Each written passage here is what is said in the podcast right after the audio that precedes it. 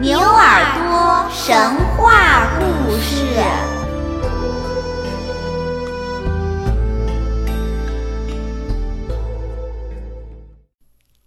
亲爱的小朋友们，大家好，我是晴天小牛。今天我给大家讲的故事叫做《夸父追日》。在很久很久以前，在大地的北方，有一个终年没有阳光的国度，名叫幽都。有一个大巨人夸父，他孤孤单单地住在那里。夸父的身边有四条黄蛇，他把两条缠在手臂上，两条挂在耳朵边。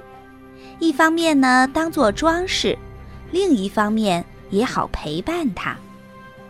幽都这个地方呀，又黑暗又冷清。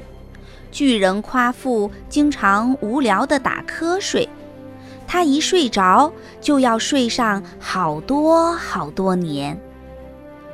有一天，夸父正在迷迷糊糊睡觉的时候。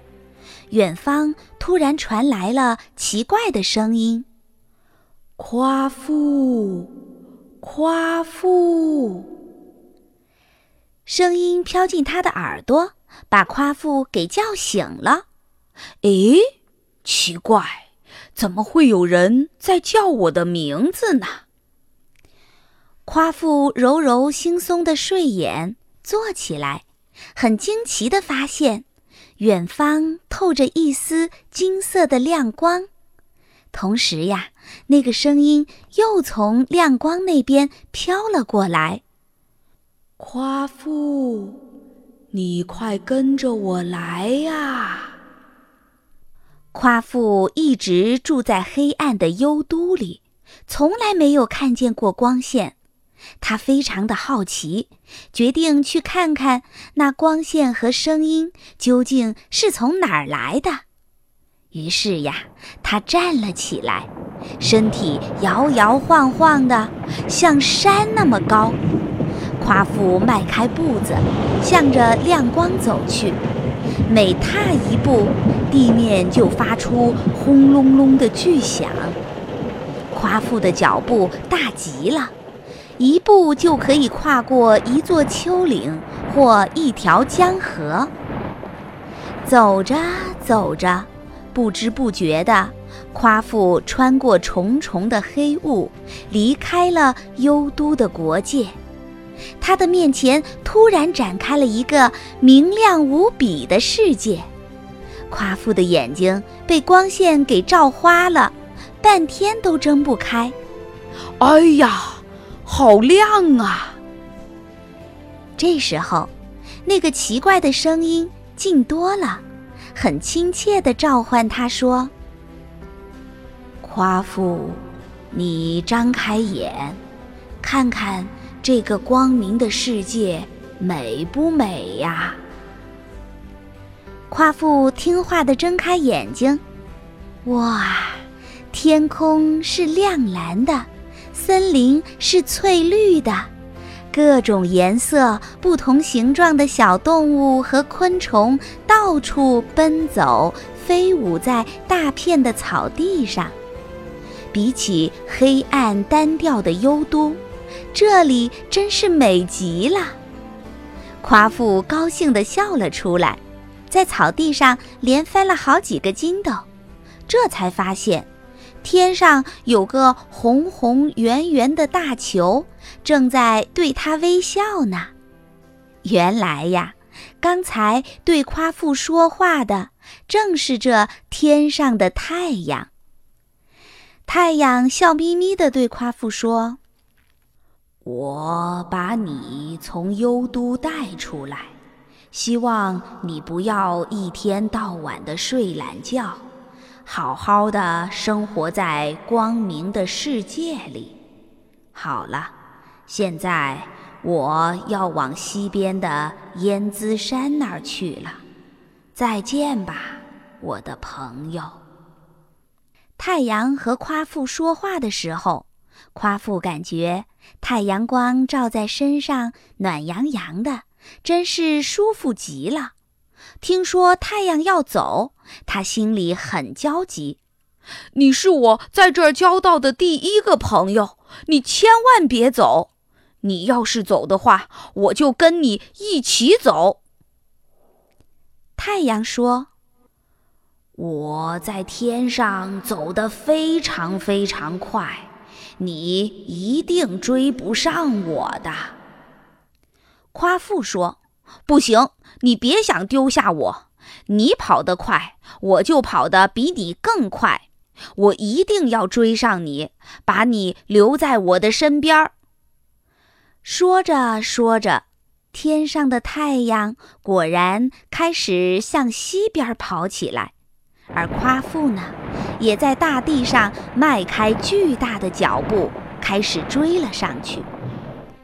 一朵朵白色的云彩飘过巨人夸父的肩膀，他跑得非常快，一步就跳过了三条河。轻轻一跨，就跨过了一座高山。他随手拔了一根大桃树当做手杖，看见森林挡路，用手杖一挥，树林就通通的倒下来，惊得森林里的野兽到处奔逃。一只野兔子抬头看见夸父追太阳的情景，不由得大声叫了起来：“哎呀，这个傻巨人！”怎么追起太阳来了？跑得最快的野鹿也对夸父说：“别追了，别追了，没有人能够追上太阳的。”力气最大的大象也对夸父说：“哼，简直是自不量力。”夸父一点儿都不管他们说的话。只顾朝太阳飞去的方向拼命地奔跑，太阳越来越近了。夸父觉得好热，好热，汗珠顺着他的身体像下雨一样落在他跑过的地面上。在他的眼中，太阳也似乎越来越红，最后变成了一个巨大的火球。他跑了很远很远的路，还是没有追上太阳。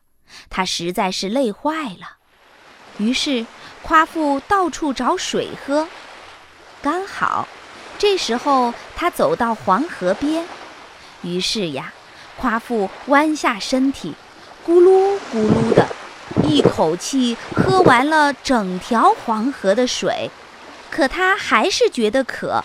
于是呀，他又一转身，喝完了另一条渭河的水。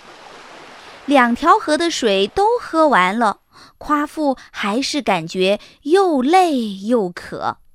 他想到海边再去喝水，可是已经累得跑不动了。于是，夸父“轰”的一声倒在了地上。而这个时候，天上的太阳已经跑到了西边的燕姿山，正要落下山去。在落山之前，太阳对夸父说：“夸父，你太累了，你好好的睡一觉吧。”就这样，巨人夸父睡着了。这一睡就睡了。成千上万年，那只被夸父插在山石上的桃木手杖，慢慢的发出绿芽，开出桃花，结成桃子，又长成了满山遍野的桃林。一直到很久很久以后，每当人们来到燕姿山，摘到又甜又多汁的桃子解渴时，都会想起夸父追日的故事。牛耳朵神话故事。